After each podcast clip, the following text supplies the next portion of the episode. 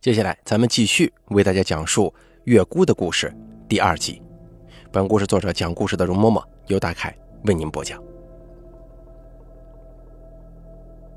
没过一会儿，三哥跟华五叔出了车站，只见火车站外空空荡荡的，除了值夜班的保安，根本就没几个人。而且因为时间实在是太早了，连卖早点的都还没出摊呢。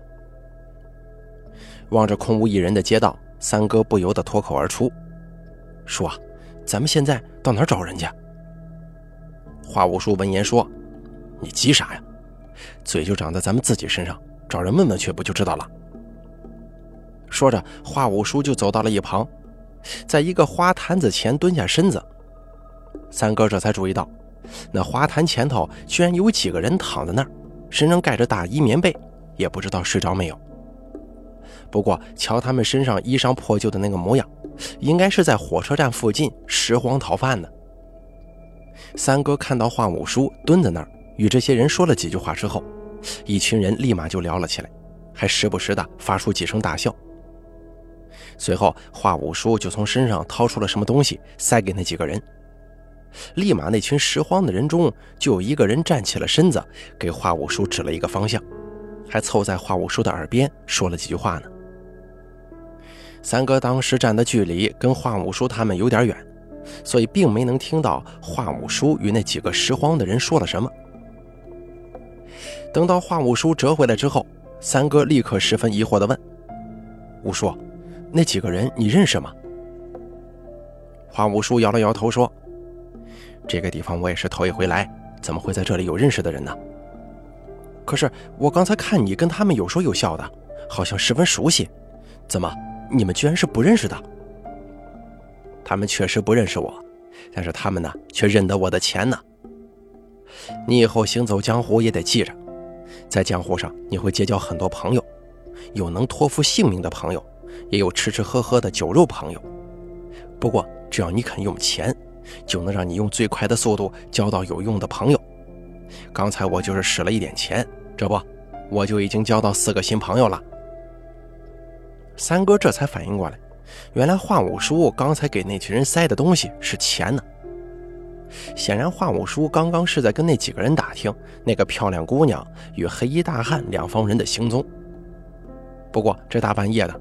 那几个拾荒人又一直在睡觉，跟他们打听能打听出啥来呢？华五叔这个时候也仿佛看出了三哥心中的疑惑，于是呢，他对三哥解释说：“不管在哪儿，像长途车站、火车站这类人流比较密集的地点，都会有包打听。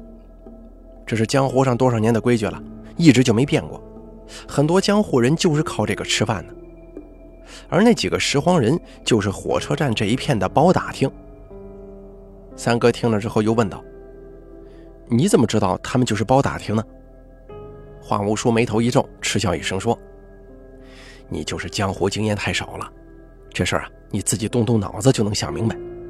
这天寒地冻的，又是大半夜，这几个人真要是想睡觉，干嘛不找个避风的地方，非要挤在火车站大门口的花坛边上啊？他们到底是干啥的？”这不是一眼就能看清楚的事儿吗？三哥听了华五叔之言，立马觉得有些羞愧难当。可不是嘛，如此浅显的事儿，自己居然还要发问，这当真需要在江湖上多历练一些。花五叔随后又对三哥说：“这些做包打听的人，眼睛都很毒，反应快，还得耐得住性子，吃得了苦。毕竟他们就是靠这些吃饭的，这个倒没什么好说的。”之前在火车上，就连他与三哥都能发觉那个老头姑娘与黑衣大汉这两拨人身上有古怪，那么这些事情啊，自然就更逃不过这群包打听的眼睛了。因此，刚才那个老头姑娘与黑衣大汉前后脚出了火车站，他们的异常表现立马就引起了这些包打听的注意。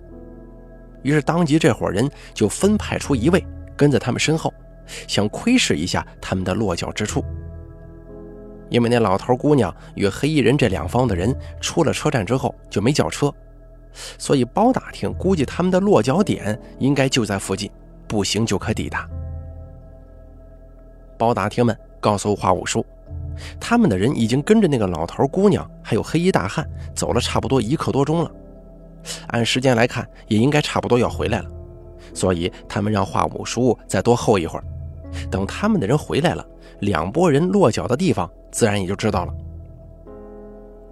于是三哥与华五叔站在原地，又等了差不多十几分钟，终于看到一个把自己裹得严严实实的人，步履匆匆地跑进了那群拾荒人之间。只见他们那群人简单的说了几句话之后，先前拿了华五叔钱的那个人就走到了三哥与华五叔的近处，低声说：“来信了，他们都住进西边岗子街的金盛宾馆，沿着这条路走过去也就十几分钟。那个宾馆是干净的，没啥猫腻儿，估计他们也就是随便找了一处地方过夜罢了。”说话间，那个人把手朝华五叔一伸，三哥见状一愣。不知道这人此举是何用意啊？而一旁的华五叔轻车熟路的从身上又掏出了一叠钱，递到了那个人的手中。那人接过华五叔的钱，扫了一眼，随即笑着说：“哟，给这么多呀？看来你这是要买死消息喽。”华五叔嗯了一声，回答道：“麻烦你们了，死消息。”那人立马把钱往怀中一揣，说道：“甭客气。”有啥麻烦不麻烦的？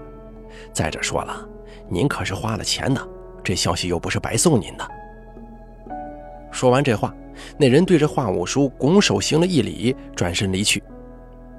但他人才走出去两步，却突然停住了，又转过身子对华五叔说：“朋友，咱们初次相逢，也不知道以后还有没有后会之日。不过我看咱们也算投缘，所以，我再多给你几句话，怎么样？”你放心吧，这几句话不要钱，是白送你的。华五叔闻言点了点头，那人随即说：“那两帮人的恩怨，我不知道跟你有什么关系，不过我劝你还是不要插手为好。他们可都不是什么寻常人，你要是跟着掺和进去，只怕没啥好果子吃啊。”那人话一说完，就用眼睛直勾勾地盯着华五叔跟三哥。可见到二人始终没吭声，知道他们是不打算改变计划了，轻叹一口气说：“既然这样，那就随你们吧。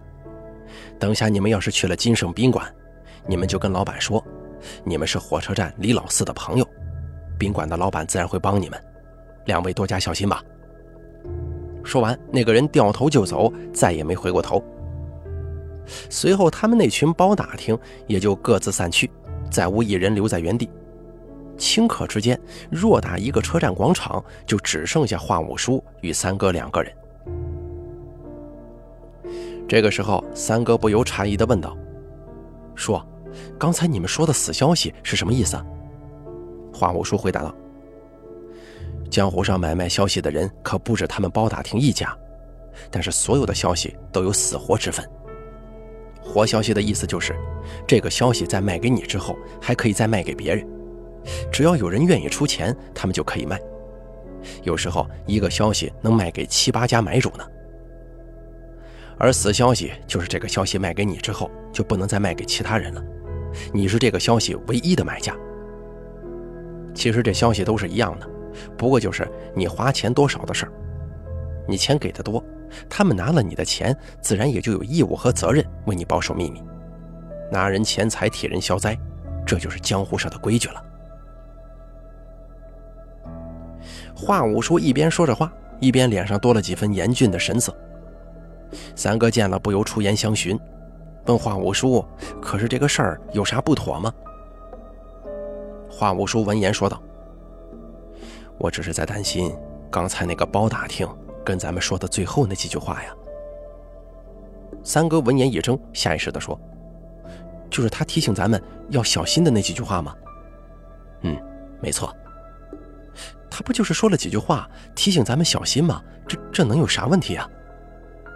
你不懂啊，像他们这种人是断然不会跟你说什么废话的，而且做他们这一行的大多数都是地头蛇，见的人多，一个人是做什么的，基本他们扫一眼就能猜出个七七八八。有时候就连官家遇到了麻烦事儿，也会请他们帮忙打探。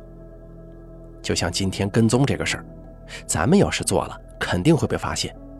可是这事儿由他们去做，却不会出现任何纰漏，就是因为他们地头熟，眼线多，所以在他们的地盘上，还能有人让他们觉得最好不要去招惹。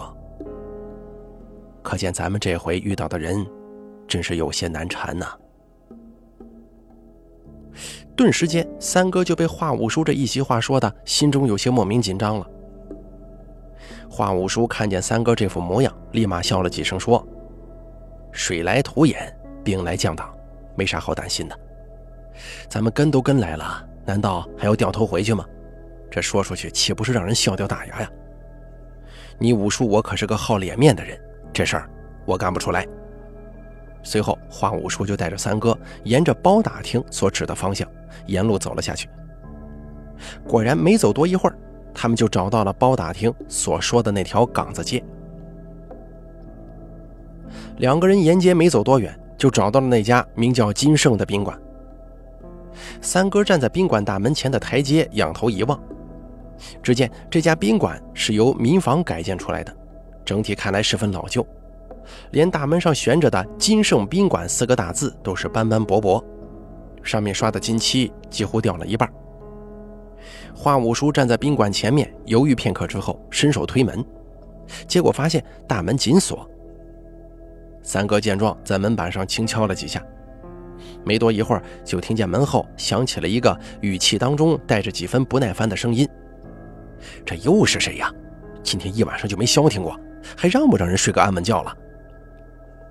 话音刚一落下，门后就传来铁链解锁的声响。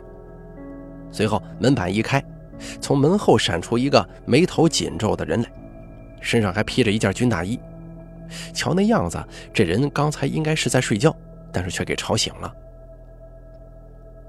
华五叔见到此人之后，立马满脸堆笑，冲着人行了一礼：“啊，兄弟，对不住了，打扰你休息。我们两个想要投店。”那开门人闻言之后，仍旧眉头不展，说道：“我这才刚躺下睡着，你们就来了。这一晚上我都折腾三回了。”说着话，那开门人的身子一侧，就让华五叔与三哥进了门。华五叔与三哥进屋之后，环顾四周，发现这家宾馆就如同常见的私人住宿一样，一个个的名字虽然起得很气派，但是里头的设施却十分陈旧。那开门人把店门用锁链缠好之后，打着哈欠走进柜台，从台子下头取出一个破破烂烂的本子，没好气地冲着华五叔与三哥说：“小明，身份证，押金是一百五一天，先跟你们说好了啊，今天已经算一天了，明天中午十二点之前，你们要是不退房，就是第二天。你们看看住几天呢？”华五叔闻言一笑，说道：“订房的事儿啊先不着急。”我想先跟你打听点事儿。刚才来住店的是不是有两拨人呢？前面是一个年轻姑娘跟老头，后面是两个男的，两个人都穿着黑衣服。开门人听了华五叔的话之后，斜着脑袋抬眼一看：“你问这个干什么？你是来住店的还是来找人的？再说了，你问的这些都是我们顾客的隐私，我肯定不能告诉你啊。”接着，那个开门人快步走到进门处，伸手往门外一指：“算了，我看你们两个压根也不是来住店的，是想来找麻烦的吧？你们的生意我们也不想做，两位还是去别家旅馆问问吧。”说完这话，那开门人就要动手开锁，显然是打算把三哥他们两个人往外赶。眼见如此，华五叔立马低声说道：“兄弟啊，别着急。”我们是李老四的朋友，不看僧面看佛面，行个方便呗。那开门人一听李老四的名字，手上的动作立马停了下来。是李老四让你们来的？这个李老四整天净给我惹麻烦。华五叔一听这人的话，立马明白过来。哟，原来您就是这家宾馆的老板呢，石敬啊。那人当即摆了摆手说。就我们这家宾馆到底什么样子，你们都看见了，哪有闲钱养人呢？这家店就我跟我老婆两个人照看，他现在带着孩子在后头睡觉，我在前头看店。我这老板当的也就他妈那么回事没什么失敬不失敬的。行了，客气话咱们也不用多说，你们就告诉我，到底是不是来住店的？华五叔笑着说：“都这个时候了，我们肯定是要住店的。不过之前说到的那件事儿，我们也确实还是得问。”那宾馆老板面无表情地深吸一口气，缓缓地说：“你们想问的事儿，我可以告诉你们，但是我有一个条件，在我的旅店里面，你们不能闹事儿。出了这里，你们就算是杀人放火，我也不管。这件事情，你们能答应吗？”华五叔立马点头说：“老板，你就放心吧，我们肯定不会在你店里惹麻烦。再说了，你看我们也不是那种会给你惹麻烦的人呢。”宾馆老板将信将疑的用眼睛扫了华五叔跟三哥一眼，这才轻声说：“你们打听的人呢，确实就住在我这里，就在楼上。不过只有那个老头跟姑娘我认得，是这里的老客人了。那两个穿黑衣的男人，我之前并没见过。”华五叔闻言一惊，问道：“怎么，那个姑娘跟老头，你之前见过吗？”“嗯，没错。”他们每年都会过来住上一两天，今年都已经是第三年了。他们说是爷孙两个，其实要我看呢，他们压根就不是。不过到底啥关系我也猜不出来，我也没那份闲心去管。反正他们的钱不差我的，那就行了。宾馆老板说着话，抬手往楼上一指。不过那两个穿黑衣服的是头一回来，一看就不像什么好人，应该就是冲着那个老头跟姑娘来的。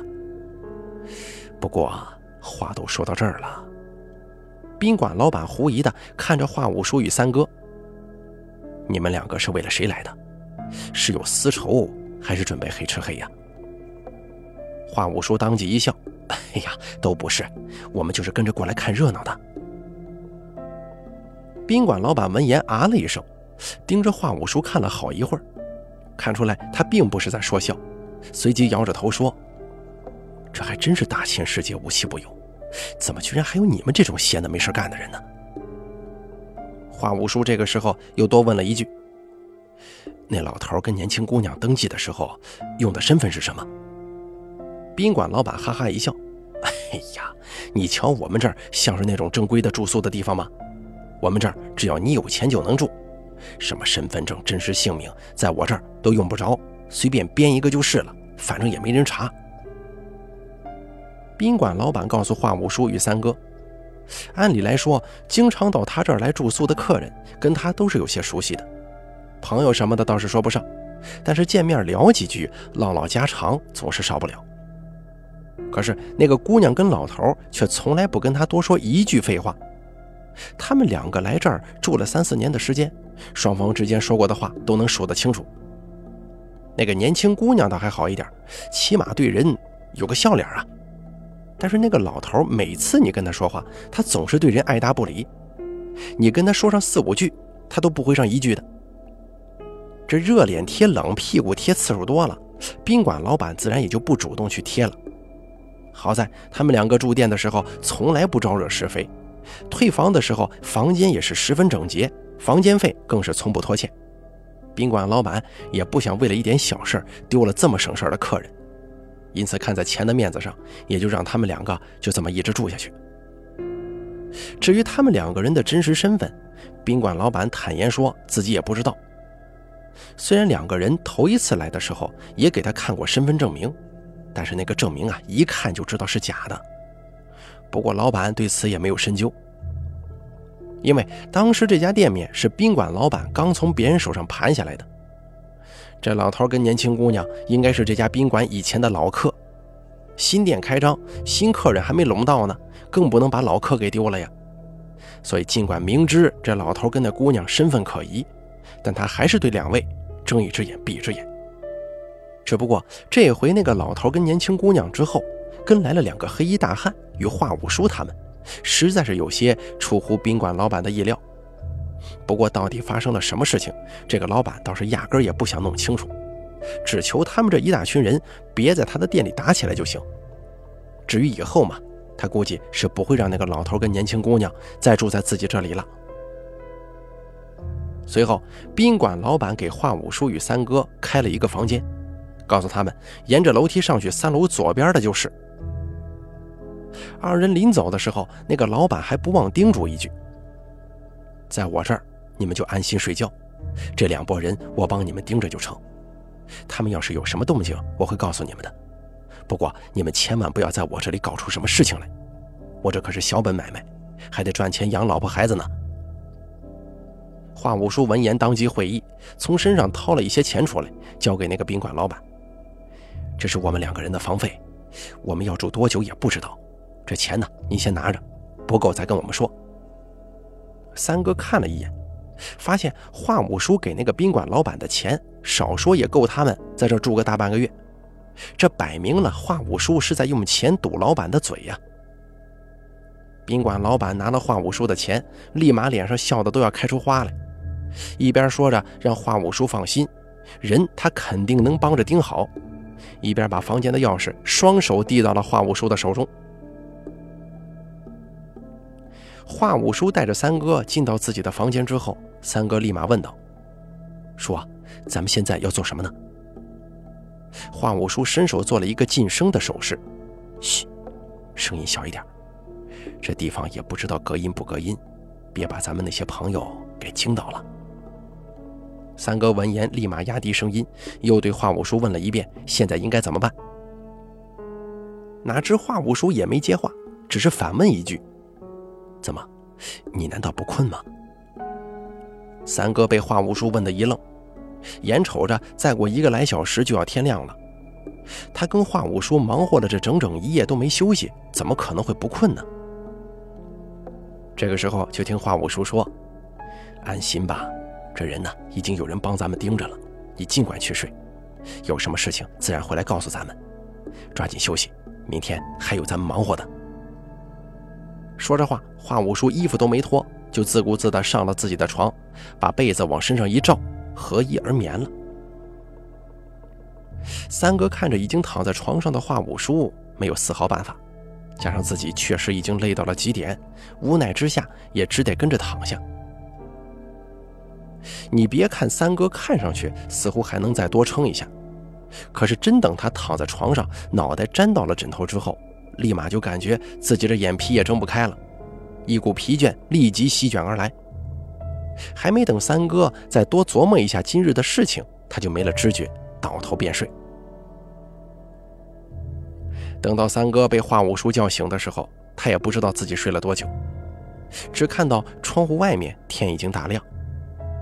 就听华五叔对他说：“别睡了，咱们该走了。”三哥瞬间就反应过来，应该是那老头姑娘与黑衣大汉那边有动静了。果不其然，华五叔告诉三哥，刚才宾馆的老板已经来电话了，说是那个老头跟年轻姑娘已经退房，两人前脚刚走，那两个黑衣大汉也跟着走了。三哥跟着华五叔匆匆下了楼。一到一楼大堂，就看到宾馆老板站在大门口，显然是在等他们两个。宾馆老板一见到华五叔跟三哥，凑上前来说：“他们人都往西边去了，前后叫了两辆车。我刚才已经帮你们跟出租车的车队那边打听过了，他们是往汽车站那边去的，应该是要坐长途车去别的地方。外面我已经帮你们找好车了，正等着呢。”华五叔闻言，立即带着三哥出了宾馆。一眼就看到街边上停着一辆出租车，司机正站在车旁抽烟呢。宾馆老板把华五叔他们两个人送上车之后，亲手替他们关好车门，还一脸假笑的说什么“欢迎他们下次再来”。三哥知道这只不过是那个老板的客气话，他心中肯定是不希望在自己的店里发生这种麻烦事儿。他现在这般热情的帮忙，一方面是因为拿了华五叔的钱。另一方面，其实就是在送瘟神呢，希望三哥他们赶紧离开自己的旅店。当时华五叔跟三哥临时下火车的地方就是一个小县城，市区总共也没多大。两个人从宾馆坐着出租车，没用多久就赶到了汽车站。两个人下车之后，在汽车站转了几圈，终于在一辆还没发车的长途车上看见了那个老头跟年轻姑娘。然而奇怪的是，他们始终没有发现那两个黑衣人的身影。难不成那两个黑衣汉子已经先行离去了吗？正在三哥心感诧异的时候，华五叔用手背轻轻碰了三哥一下。甭找了，那两个穿黑衣服的已经在车上了。三哥顺着华五叔的眼神示意方向一看，果然在那姑娘他们的同一辆车上的最后一排，看到了之前那两个黑衣汉子。只是这两个人不知什么时候换了一身藏袍，还把头发弄成了藏人的模样，戴着宽檐的帽子，就连脸上的皮肤也都涂黑了。这要不是前一天晚上三哥跟华五叔已经见过两个人的长相，他们一准猜不到这两个一身藏人打扮的汉子是乔装假扮出来的。当时华五叔与三哥身处的地方属于藏区，街上形形色色的藏人很多呀。估计是这两个黑衣大汉也知道自己的相貌太过引人注目，所以才扮成藏人的模样，借着帽子跟袍子这么一挡。两个人反倒在人群之中不显得那么扎眼了。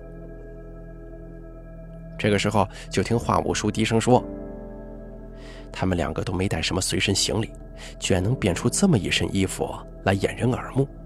哼，看样子他们做的准备倒真挺周详啊。”三哥闻声问道：“说，咱们现在也要跟着上车吗？”“不着急，你先在这里等着，我去看看情况。”五叔说着话，转身离去，把三哥独自留在原地。三哥远远地站在一旁，看到那辆大客车的前挡风玻璃后面立着一个牌子，上面写着：“这趟车是往甘南去的。”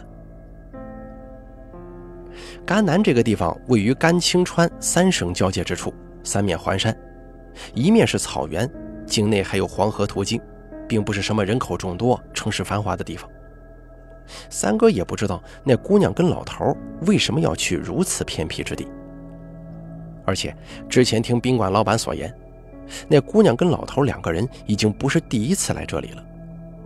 每年差不多这个时候，他们都会到这里，估计他们两个每回也都是往甘南去的，也不知道甘南那边到底有什么东西，居然能引得他们三番五次的跑来。没多一会儿，华五叔就回到了三哥的身旁，低声对三哥说：“咱们呢，用不着跟着上车了。他们要去哪儿，我已经打听到了。